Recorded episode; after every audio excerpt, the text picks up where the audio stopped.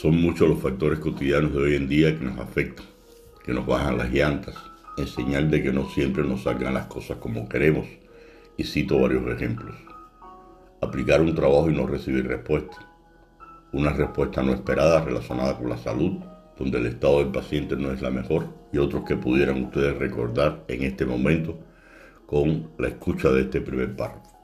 Sin embargo, el propósito de estos artículos relacionados con la formación de valores se enfila a lo propositivo, a lo que nos haga ser mejor cada día sin distinción de edad, pero que a la vez nos permita reflexionar por lo que estaremos conversando como antídoto del desaliento, el coraje.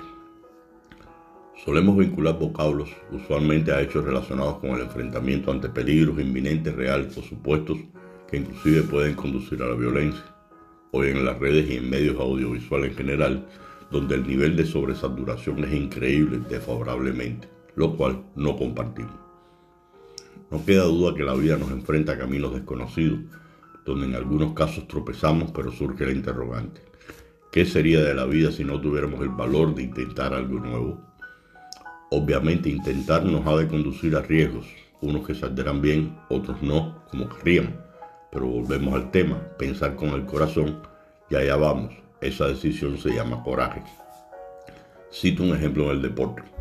Dick que revolucionó la técnica del salto de altura creando el hoy conocido como salto Fosbury, vigente de las Olimpiadas, consistente en correr en diagonal hacia la barra, luego curvarse y saltar de espaldas sobre la barra, rompiendo técnicas tradicionales a pesar de no ser para este deporte el atleta más alto, ni el más fuerte, ni el más rápido.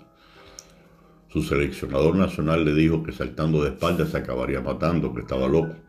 Pese a todo, Fosbury se arriesgó y ganó. Un factor muy importante el coraje es el anhelo, donde este último nos invita a crecer y el coraje nos hace crecer. Y le cito otro ejemplo de la vida real. Un violinista ofreció un concierto en el Lincoln Center de New York, discapacitado con graves secuelas de una poliomielitis que contrajo en su fase. De aquí el uso de muletas. Tomando el violín en sus manos lo acomodó a su barbilla y justo cuando el director de la orquesta le indicó que comenzara a tocar, ocurrió algo inesperado y fatal. Una de las cuerdas de su violín se rompió. El público oyó el chasquido y supuso que inmediatamente se interrumpiría el concierto para poder reparar el lamentable inconveniente.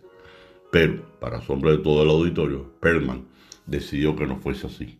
Los asistentes al concierto se conmovieron cuando éste indicó al director que continuase.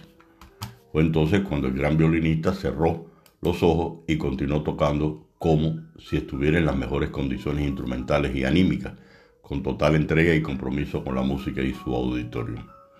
El auditorio entero empieza con de aplausos, silbidos y vítores que manifestaban el entusiasmo de aquellas, aquellos cientos de personas emocionadas en la expresión de su reconocimiento y admiración.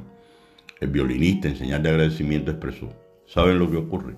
Hay momentos en que la tarea del artista es saber cuánto puede llegar a hacer con lo que le queda.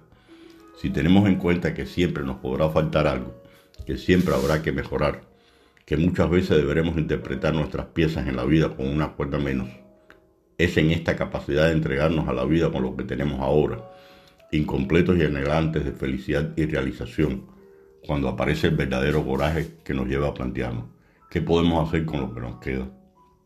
Los padres, partiendo de ser ejemplos, deben enseñar y fomentar el valor del coraje en sus hijos, pues les ayudará a sacar fuerzas y valor de las debilidades, de los miedos, enfrentando los desafíos como enseñarle a dar sus primeros pasos, al vacunarse, al conducir una bicicleta quitándole las ruedas de apoyo, ante una asignatura desaprobada, no amilanarse y con mucho estudio y sacrificio superarla. Y concluyo con la siguiente cita de Mario Benedetti.